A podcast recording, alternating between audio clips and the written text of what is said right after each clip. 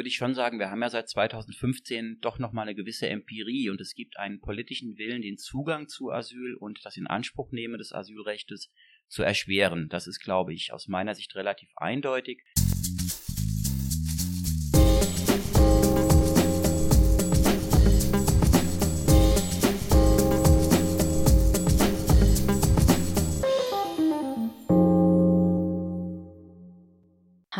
Herzlich willkommen zu Denkanstoß Demokratie, dem Podcast der Landeszentrale für politische Bildung Rheinland-Pfalz. Mein Name ist Felicitas Dietl. Heute, am 10. Dezember, ist der Tag der Menschenrechte. Was hat das mit der demokratischen Grundordnung in Deutschland zu tun? Der deutsche Staat verpflichtet sich in den ersten Artikeln des Grundgesetzes zur Beachtung und zum Schutz der Grund- und Menschenrechte. Zu den Grundrechten gehören einerseits Bürgerinnenrechte, auf die nur deutsche Staatsbürgerinnen Anspruch haben, und andererseits allgemeine Menschenrechte, auf die sich alle Menschen innerhalb Deutschlands berufen können, unabhängig ihrer Nationalität. Menschenrechte, um das nochmal ganz grundsätzlich zu unterstreichen, stehen jedem Menschen aufgrund seines Menschseins zu, egal wo sich diese Person befindet oder wie sie ihr Leben gestaltet. Eines dieser Grundrechte und Menschenrechte ist das Recht auf Asyl für politisch Verfolgte in Deutschland. Und um das soll es heute gehen. Bevor wir uns in den Tiefen deutscher Gesetzestexte verlieren, möchte ich aber erstmal meinen heutigen Gast begrüßen. Herzlich willkommen, Thorsten Jäger. Hallo. Hallo, schönen guten Tag. Thorsten Jäger arbeitet beim Initiativausschuss Migrationspolitik in Rheinland-Pfalz und er ist dort Geschäftsführer. Herr Jäger, was bzw. wer ist der Initiativausschuss Migrationspolitik in Rheinland-Pfalz und welche Aufgaben übernehmen Sie dort? Ja, der Initiativausschuss, das ist die Kurzfassung, Initiativausschuss, ist ein Netzwerk, ist ein Netzwerk von denen, die in Rheinland-Pfalz in den ganzen Themenbereich Asyl, Migration oder Integration unterwegs sind. Das können ganz kleine kommunale Initiativen sein, das können aber auch die großen Verbände, die Volkshochschulverbände, die Gewerkschaften sein, und was wir versuchen, ist zum einen diese Akteure zu vernetzen, den Informationsfluss zwischen diesen Akteuren, AkteurInnen ähm, festzuhalten und zu ermöglichen. Ähm, das ist so die eine Schiene, die Netzwerkarbeit. Parallel dazu ähm, ist bei uns in der Geschäftsstelle eine Juristin beheimatet und diese Juristin hat die Aufgabe, BeraterInnen, die im Land unterwegs sind, die Menschen beraten mit Flucht- oder Migrationsbiografie, ähm, immer dann zu beraten, immer dann zu unterstützen, wenn die ans Ende der Fahnenstange kommen. Sie sprachen gerade von den Tiefen und Unwirren des Asyl- und des Ausländerrechtes. Das ist in den letzten Jahren nicht einfacher geworden, sondern das ist ein sehr komplexes Thema, wo auch Menschen, die sich gut auskennen, oftmals an Grenzen stoßen. Und da bieten wir eben mit meiner Kollegin, einer Juristin, einer Volljuristin, den Beratenden die Möglichkeit, quasi so eine Art Backup-Office in Anspruch zu nehmen und immer dann zu fragen und immer dann Rat zu suchen, wenn sie selbst sagen, da fühle ich mich jetzt überfordert. Und das ist wichtig, weil Beratungsarbeit immer sehr konkrete Auswirkungen auf die Menschen hat, die vor einem sitzen, vor mir sitzen. Und von daher ist es wichtig, dass wenn ich selbst als Beratender, als Beratende nicht mehr weiter weiß, ich nicht quasi in der Panikreaktion einen Rat gebe, der mit Halbwissen, mit bangem Herzen erteilt wird, sondern wenn ich mich nochmal rückversichern kann. Und das ist so das zweite Standbein, des Initiativausschusses. Wir beraten die Beratenden, wir qualifizieren die Beratenden durch Fortbildungsangebote. Und das Dritte ist, dass wir natürlich über diese Beratungsarbeit immer wieder feststellen, naja, wo drückt der Schuh, wo werden Gesetze oder wo wirken Gesetze so, wie sie nicht wirken sollen, wie wirken Gesetze ausgrenzend, wo gibt es Nachbesserungsbedarf, wo kann man was nachsteuern, wo gäbe es Ermessen der Ausländerbehörden, das genutzt werden könnte im Interesse der Betroffenen. Und diese Eindrücke aus der Beratungsarbeit, die versuchen wir dann wieder zu verdichten und zusammenzuführen zu Positionen, die wir dann gegenüber der Landesregierung, gegenüber anderen Akteuren, die unmittelbar Einfluss haben auf die Lebenswirklichkeit von Menschen mit Flucht- und Migrationsbiografie, an die heranzutragen und zu sagen, hier könnte man das, hier sollte man das, hier müsste man das verändern. Also im Grunde Vernetzung, Beratung und Lobbyarbeit für Flüchtlinge, für Menschen mit einer Flucht- und Migrationsbiografie. Ja, Sie haben einige Sachen angesprochen, die ich gerne auch mit Ihnen heute im Podcast besprechen möchte. Ich würde gerne mal zu Beginn auf die Rechte und Pflichten von äh, Asylsuchenden eingehen und ähm, ja, da anschließend an den Artikel 16 des Asylrechts, wo es heißt, politisch Verfolgte genießen Asylrecht, was das eigentlich heißt. Wer kann Asyl beantragen? Wo beantragt man das in Deutschland? Und ja, welche Schutzformen gibt es. Also man hört ja auch verschiedene Begriffe immer wieder im, im im Diskurs oder in der Debatte. Ja, also Sie haben einen wichtigen Punkt schon genannt, nämlich das Grundrecht auf Asyl ist ein individuelles Recht. Das heißt, jeder Mensch, und das wäre die Antwort auf Ihre erste Frage, jeder Mensch kann Asyl beantragen, kann Schutz vor Verfolgung beantragen in Deutschland. Das ging bis 1993 über einen sehr einfachen, sehr formschönen und sehr klaren Artikel im deutschen Grundgesetz. Das war der Artikel 16a. Der hieß politisch Verfolgte genießen Asylrecht. Der ist 1993 im sogenannten Asylkompromiss sehr stark entkernt worden. Also da steht immer noch politisch Verfolgte genießen Asylrecht.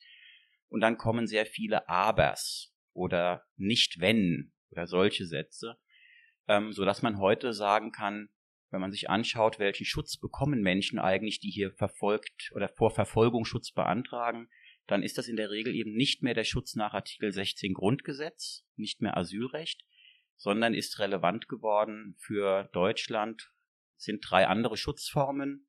Ähm, die Magna Carta des Flüchtlingsrechts, so wird sie genannt, das ist die Genfer Flüchtlingskonvention, das ist eine international gültige Anerkennung als Flüchtling zielt ab auf einen individuellen Verfolgungsgrund, also eine individuelle, einen individuellen Bedarf auf Schutz. Mhm. Die Person, die Schutz beantragt, hat ein, eine Verfolgungsgeschichte, eine Fluchtgeschichte, eine Konstellation erlebt, durchlitten und ist ihr entkommen, die nur sie betrifft. Und aus dieser Verfolgungsgeschichte und der Gefahr erneuter Verfolgung bei Rückkehr ins Herkunftsland erwächst ein individueller Schutz nach der Genfer Flüchtlingskonvention. Können Sie da mal ein Beispiel nennen, wer genau diesen Schutz genießt?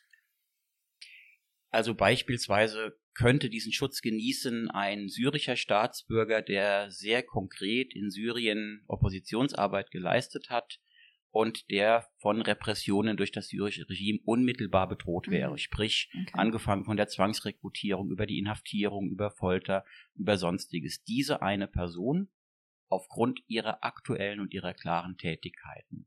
Das ist so die Zuordnung, ist immer die Genfer Flüchtlingskonvention setzt zunächst mal an, an einem individuellen Verfolgungsgrund.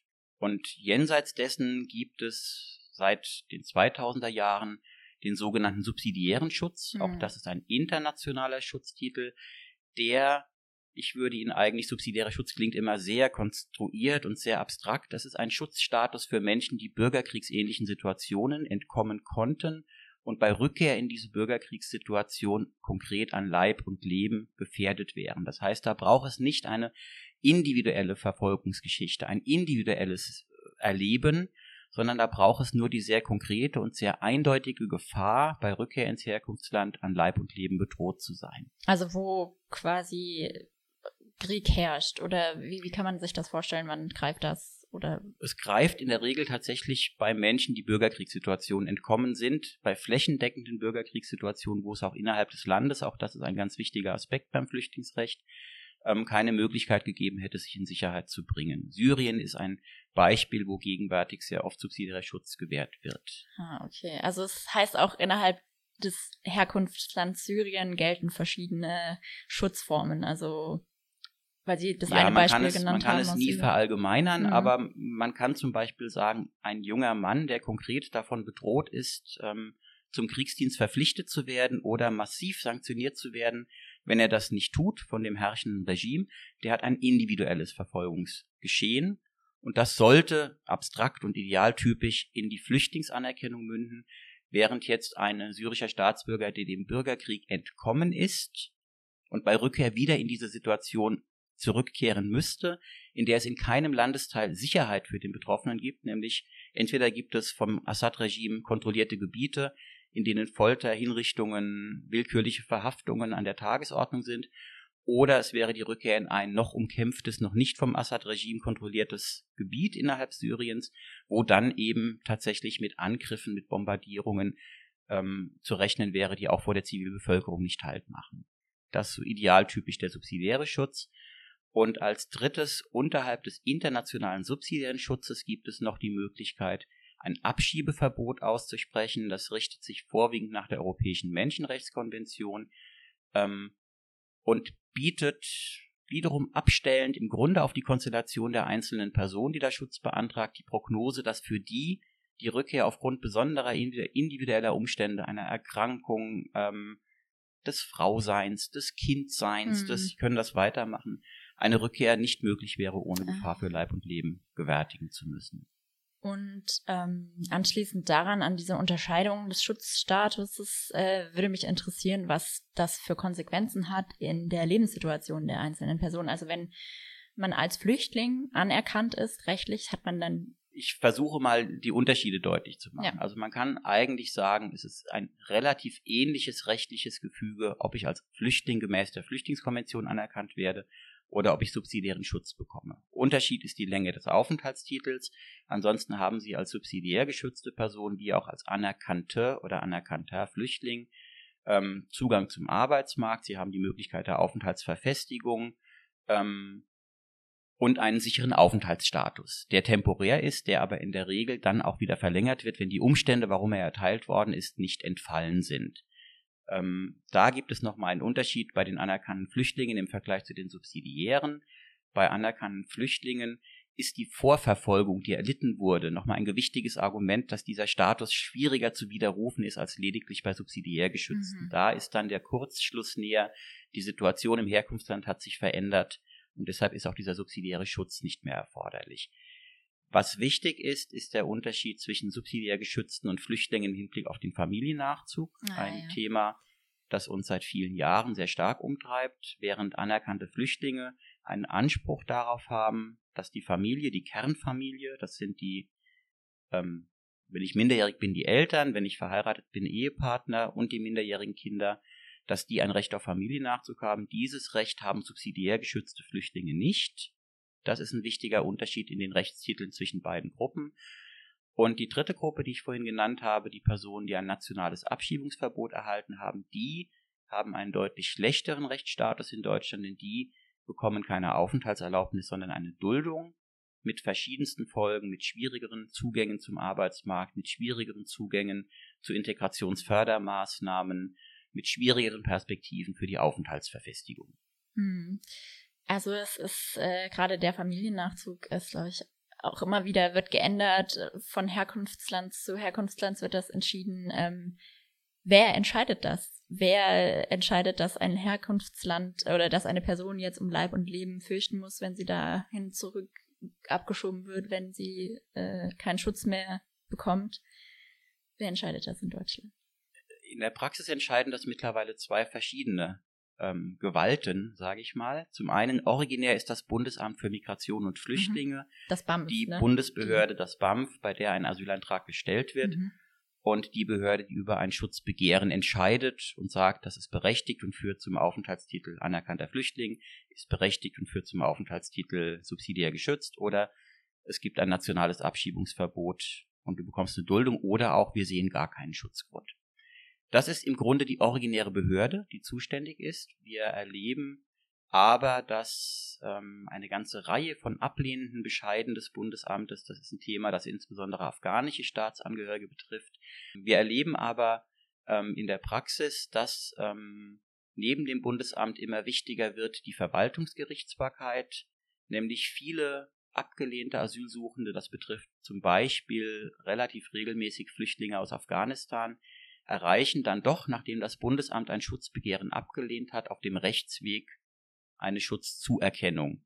Das heißt, wir haben idealtypisch das Bundesamt, das verbindlich über Asyl oder Nicht-Asyl, über Schutz oder Nichtschutz ähm, entscheidet.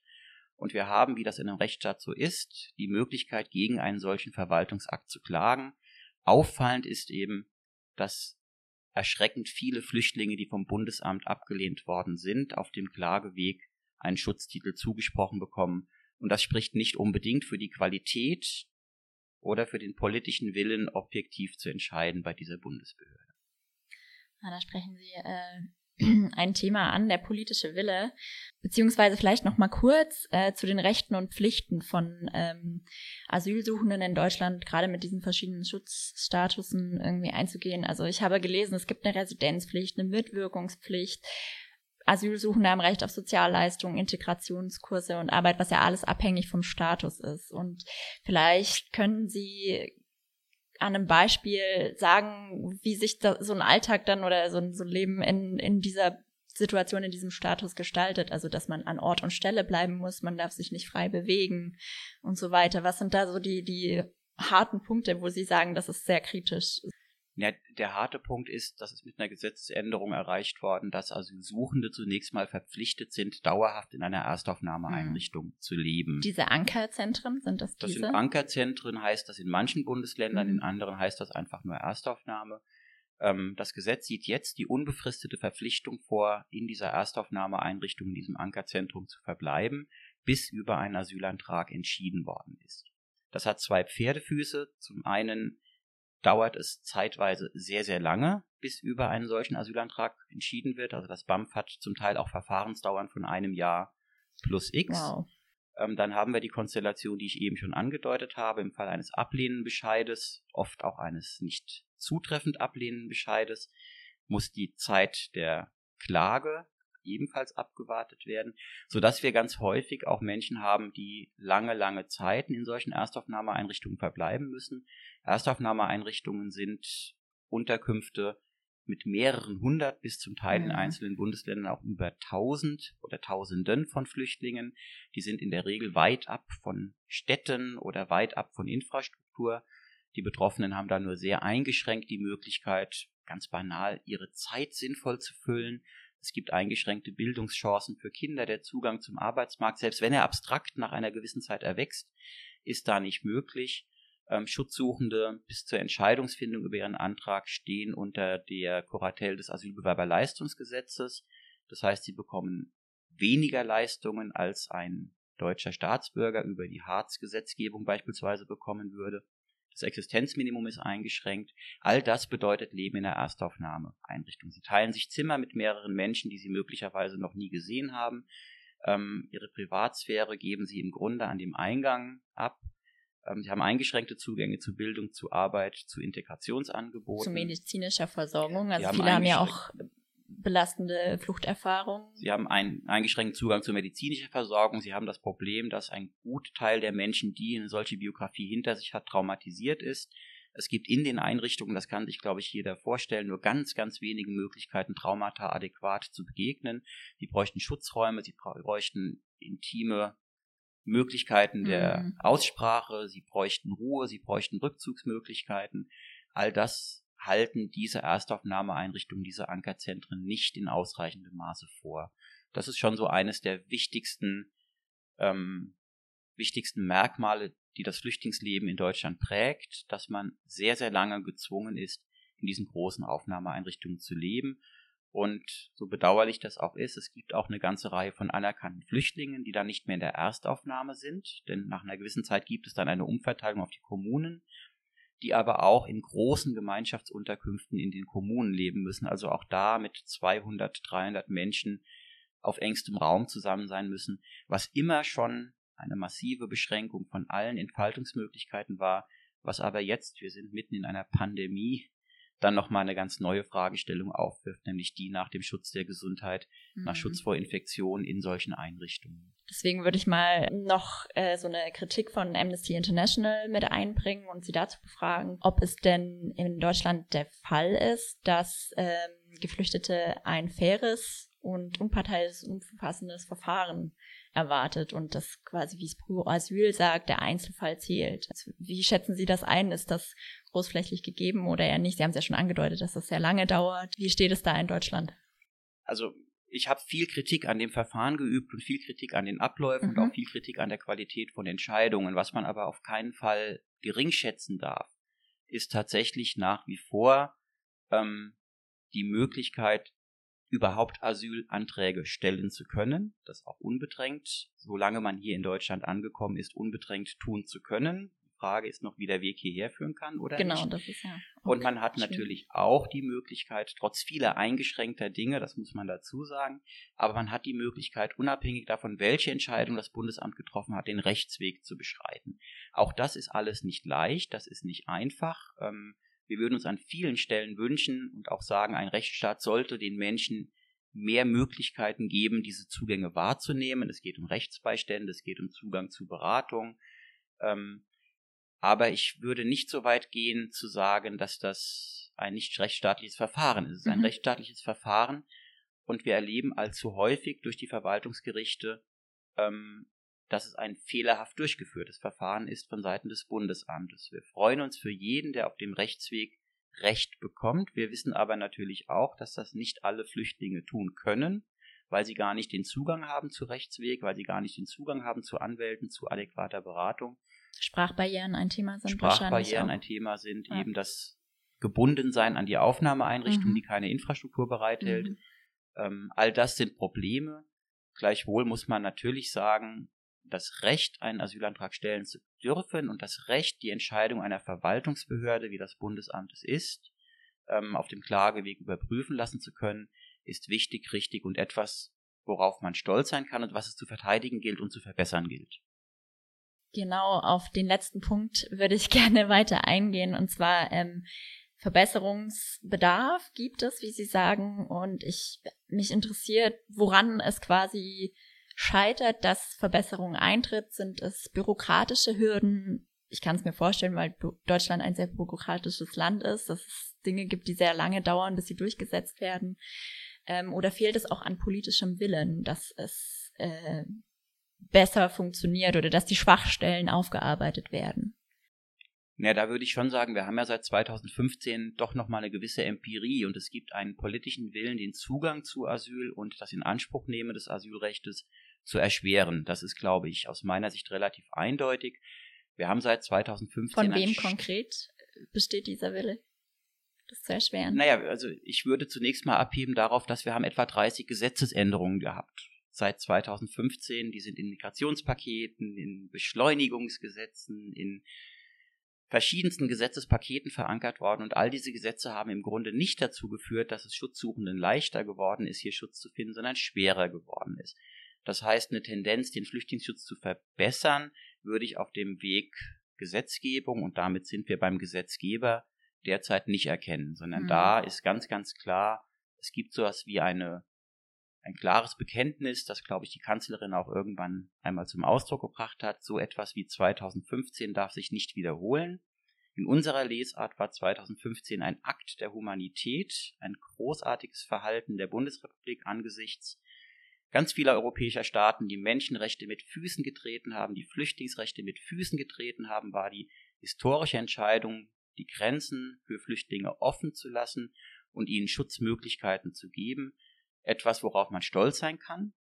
Aber die Quintessenz deutscher Politik war, 2015 darf sich nicht wiederholen und mhm. alles, was wir gesetzgeberisch dazu tun können, dass sich 2015 nicht wiederholt, das sind wir bereit, bis hart an die Grenze des Machbaren auch zu tun.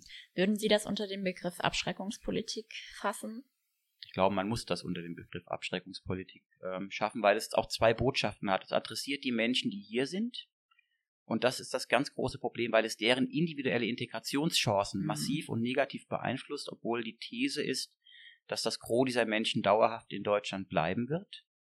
Und es hat aber zum Zweiten auch eine Botschaft an die, die noch nicht da sind, auch die ist gar nicht so versteckt und gar nicht so subversiv nur zwischen den Zeilen zu lesen. Es gab mal einen Innenminister, Thomas de Maizière war er in der Situation dann, der in Richtung Afghanistan die Botschaft los wird, kommen Sie nicht hierher, es geht Ihnen hier nicht gut.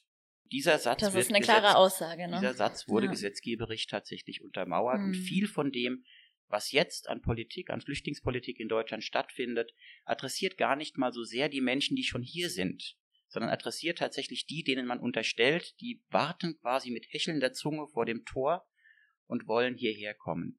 Und das ist in zweierlei Hinsicht problematisch, weil zum einen die Fluchtursachen sich nicht verändert haben, die Schutzbedarfe dieser Menschen außerhalb Deutschlands, außerhalb der Europäischen Union fortbestehen und zum Zweiten, weil man für diese Signalwirkung nach außen quasi als Kollateralschaden in Kauf nimmt, dass Menschen, die schon hier sind, die sich um Integration bemühen, die dringend Integrationsförderung mhm. bräuchten, Unterstützung, Zugänge, Hilfen, Optionen, dass denen diese Optionen quasi auch deshalb genommen werden, weil man den Flüchtling von morgen abhalten möchte.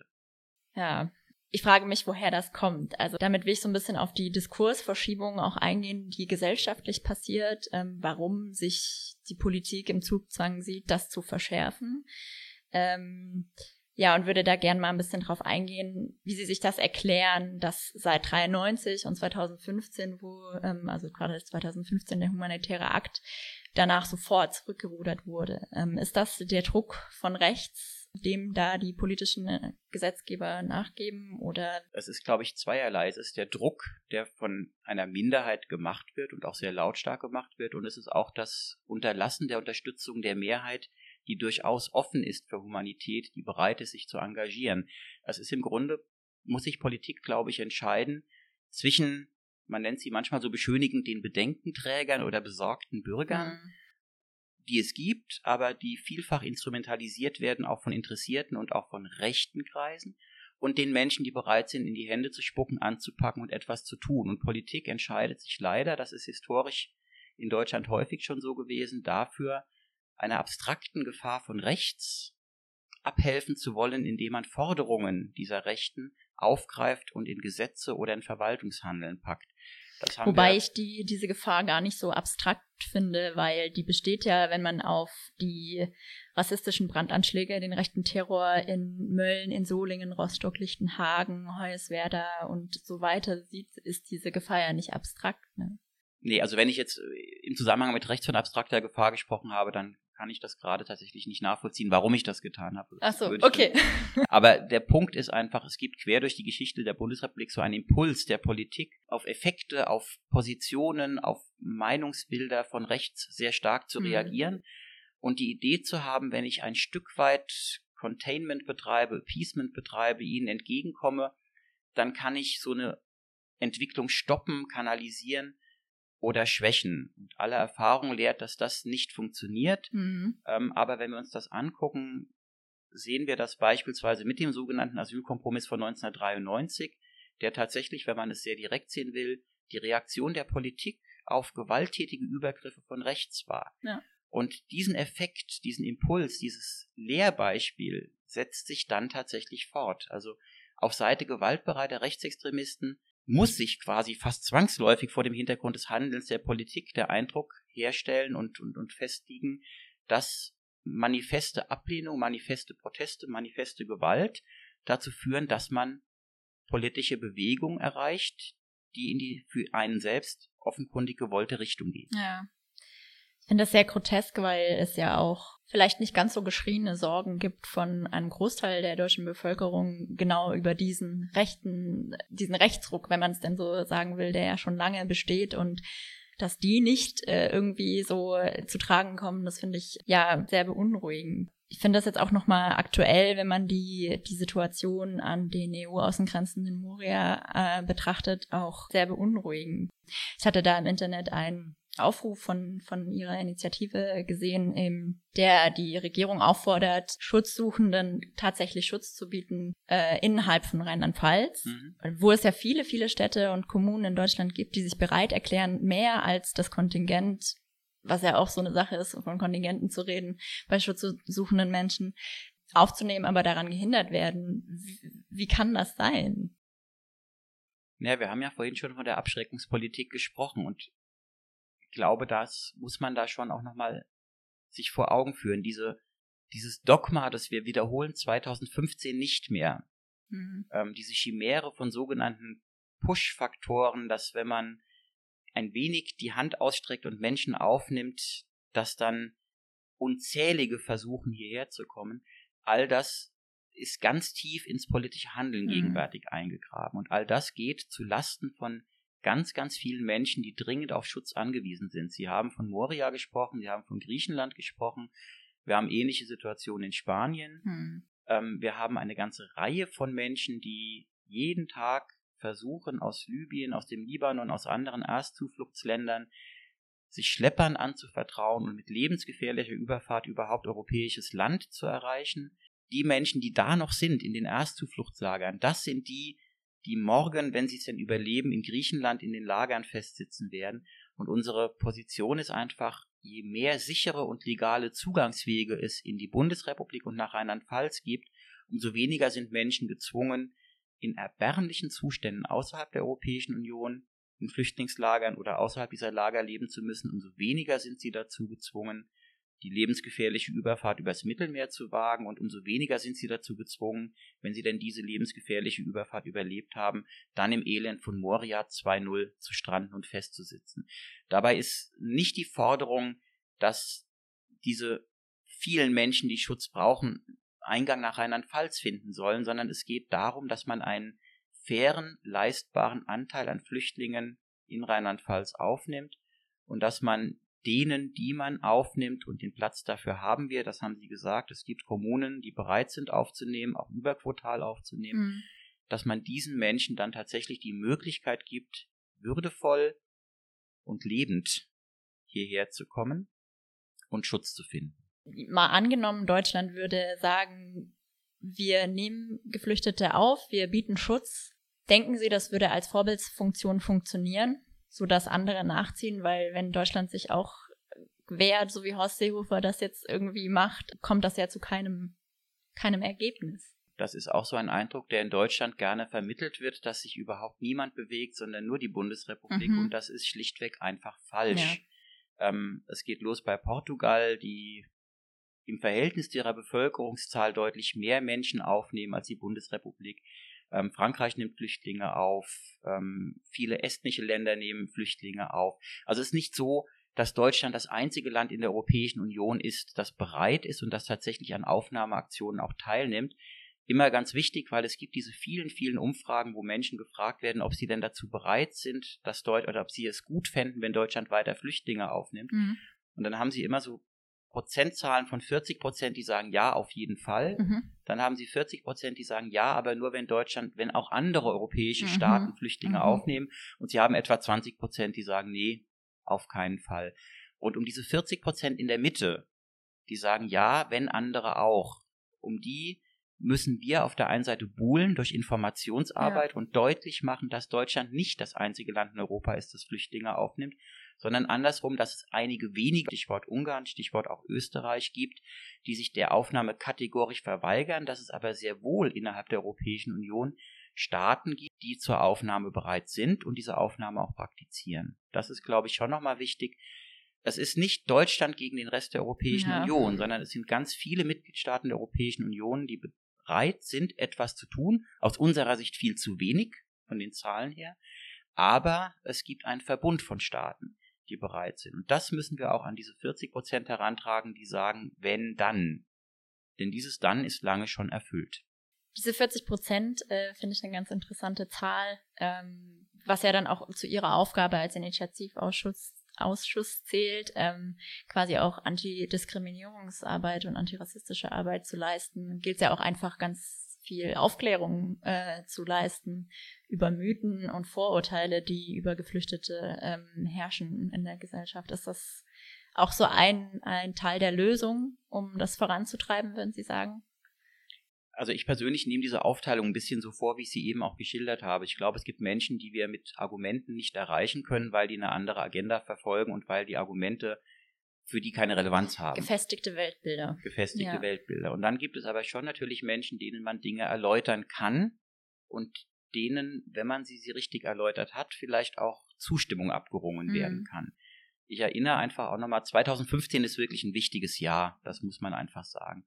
Und in Deutschland war ja auch getragen eigentlich tatsächlich der Beginn dieser Aufnahme von viel, viel Unterstützung aus der Bevölkerung.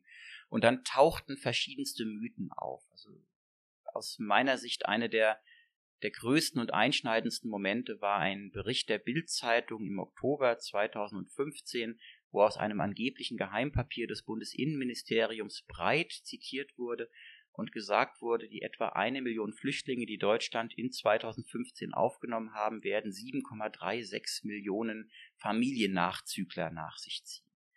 Aha. Also die Chimäre des, wenn einer kommt, haben wir quasi mhm. acht im Rucksack schon, mhm. die wir auch schultern müssen. Ähm, das war so ein Bild zum Beispiel, wo ganz viele Leute gesagt haben, nee, das will ich aber nicht. Und es hatte mit der Realität de facto nichts zu tun.